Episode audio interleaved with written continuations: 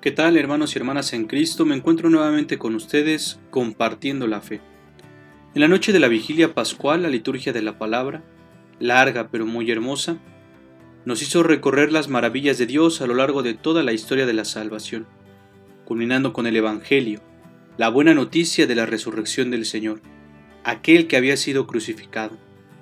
Y con él nosotros también hemos resucitado a una vida nueva Jesús que por su amor a la humanidad y por el egoísmo del hombre fue clavado en la cruz, ha triunfado sobre la muerte, ha resucitado, ha sido glorificado a la derecha del Padre. La cruz como instrumento de muerte y la muerte misma no tienen la última palabra. El Dios de la vida ha abrazado la entrega y el servicio, hasta dar la vida para la salvación del género humano. En Jesús han triunfado el amor y la vida de manera definitiva. Y este triunfo del Señor, que es también nuestro triunfo porque Él así lo ha querido, nos aporta la esperanza para gritar fuerte y claro. Es verdad, Señor, tú eres el Cristo, el Hijo de Dios vivo. ¿A quién iremos si solo tú tienes palabras de vida eterna? Y cuando nos pregunten por la razón de nuestra esperanza y alegría, cuando nos pregunten, ¿qué has visto en el camino? Respondamos con firmeza a mi Señor glorioso la tumba abandonada. Ha resucitado y vive para siempre. Resucitó de veras mi amor y mi esperanza. Quiero citar ahora unas palabras que el Papa Benedicto XVI nos regaló en su encíclica Espe Salvi. En esperanza fuimos salvados.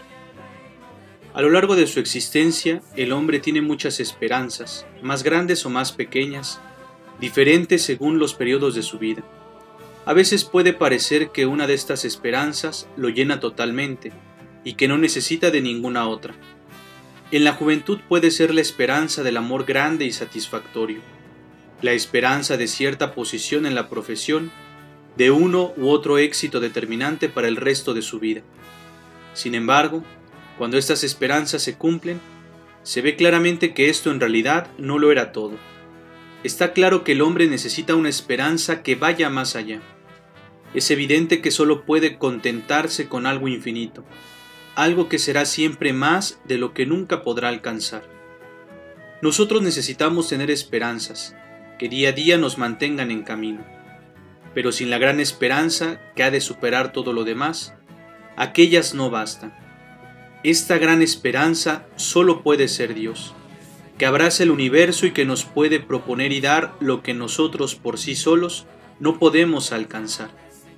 Dios es el fundamento de la esperanza, pero no cualquier Dios, sino el Dios que tiene un rostro humano y que nos ha amado hasta el extremo, a cada uno en particular y a la humanidad en su conjunto. Su reino no es un más allá imaginario, situado en un futuro que nunca llega. Su reino está presente allí donde Él es amado y donde su amor nos alcanza. Solo su amor nos da la posibilidad de perseverar día a día con toda sobriedad, sin perder el impulso de la esperanza, en un mundo que por su naturaleza es imperfecto.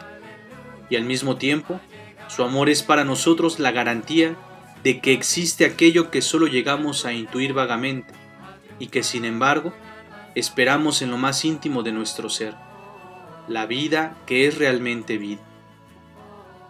Hermanos, aún hay un poco más por reflexionar, así que no se pierdan la siguiente parte de este podcast. Con mis oraciones encomendándome a las suyas, les envío la bendición en el nombre del Padre, y del Hijo, y del Espíritu Santo. Amén.